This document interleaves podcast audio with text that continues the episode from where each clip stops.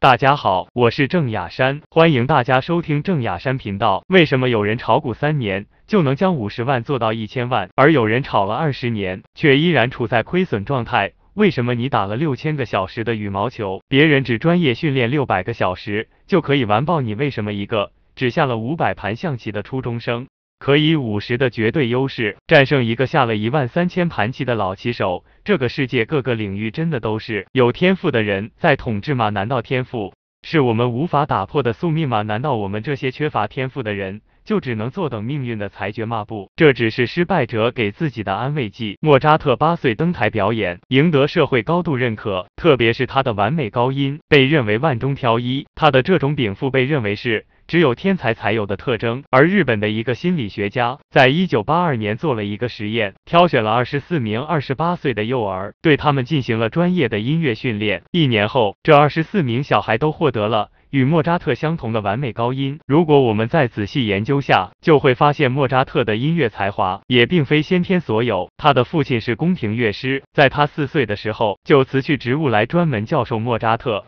强度那可比日本的二十四个小孩要大得多。而过了一年，另外一个美国人做了另外一个实验。在一九八三年的年中，著名的商品投机家理查德·丹尼斯与他的老友比尔。埃克哈特进行了一场辩论，这场辩论是关于伟大的交易员是天生造就还是后天培养的。理查德相信他可以教会人们成为伟大的交易员，比尔则认为遗传和天性才是决定因素。为了解决这一问题，丹尼斯建议招募并培训一些交易员，给他们提供真实的账户进行交易，看看两个人中谁是正确的。丹尼斯最终招募了十三个人。一九八三年十二月底，他们被邀请到芝加哥进行两周的培训。到一九九八四年一月初，他们开始用小账户进行交易。到了二月初，证明了自己的能力之后，丹尼斯给他们中的大多数人提供了五十万至二百万美元的资金账户。学员们被称为“海龟”，海龟成为交易史上最著名的实验，因为在随后的四年中，他们取得了年均复利百分之八十的收益。是的，丹尼斯证明了交易可以被传授，他证明了用一套简单的法则，它可以使仅有很少或根本没有交易经验的人。成为优秀的交易员。以上的两个实验可以说完美的证明了，普通人通过有效的系统化训练，完全可以达到天才的水准。那么，什么是有效的训练呢？最重要的前提是要掌握了该领域的规律，在正确的套路指导下训练。比如，我见过太多人在 K 线、均线、MACD 等单个技术指标里面。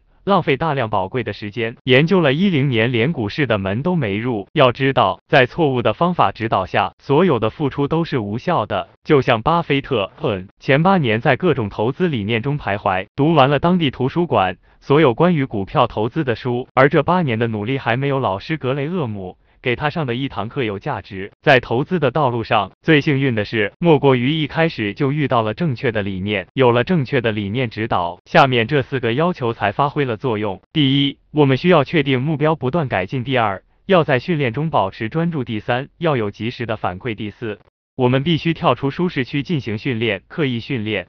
JPG 可以这样说：没有目标的训练都是瞎练。比如超短线有如下几个核心能力。需要我们提高动态选股能力、静态选股能力、仓位控制能力、心态控制能力、做计划的能力、复盘能力、看盘能力等。如果我们不设定训练目标，这些能力是不会自己跑到我们身上的。如果我们不设定训练目标，我们的训练时间就不能得到有效利用。就像打羽毛球一样，需要训练发球、跑动、角球、高球、压球等。只有我们搞明白了一个高手需要哪些能力，就把这些分解后并。设定目标，一个一个的进行训练就是了。设定了训练目标之后，要保持专注。如果设定目标太多或精神不集中，就会极大的降低效率和浪费时间。而及时的反馈，主要是对训练后达到的效果与之训练前进行比较，这个反映到股票上叫复盘和总结。至于跳出舒适区进行训练，这一点我们一般人训练自己就是花大量时间以快乐、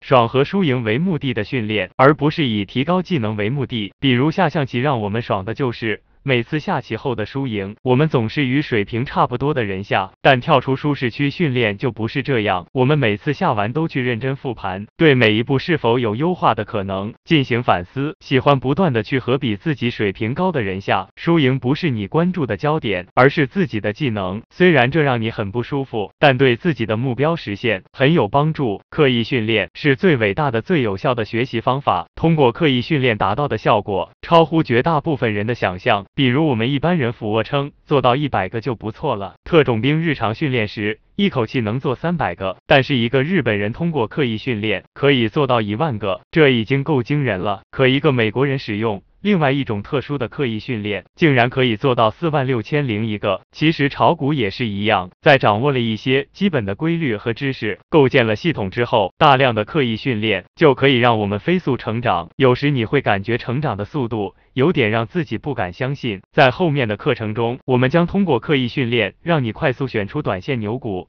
大盘分析、看盘、复盘等技巧。更重要的是，通过刻意训练。让你在仓位管理和情绪控制上快速突破，三个月的收获就可以超过普通人学习一零年甚至二十年所取得的效果。这就是刻意训练最为伟大的地方。最后，我们来总结下今天学习的主要内容：第一，毛主席研究军事的方法论，对其他领域要想获取成功的人极具价值。第二，研究牛股，研究牛人，刻意训练是股市快速成长的最有效的方法。第三。牛股里蕴藏着最先进资金的认知、理念、喜好、行为模式，通过研究牛股是向市场学习唯一的捷径。第四，学习牛人，让我们减少无效的努力和探索，让我们站在巨人的肩膀上前行。第五，刻意训练可以让我们快速打通认知和行动之间的障碍，实现真正的跨越式成长。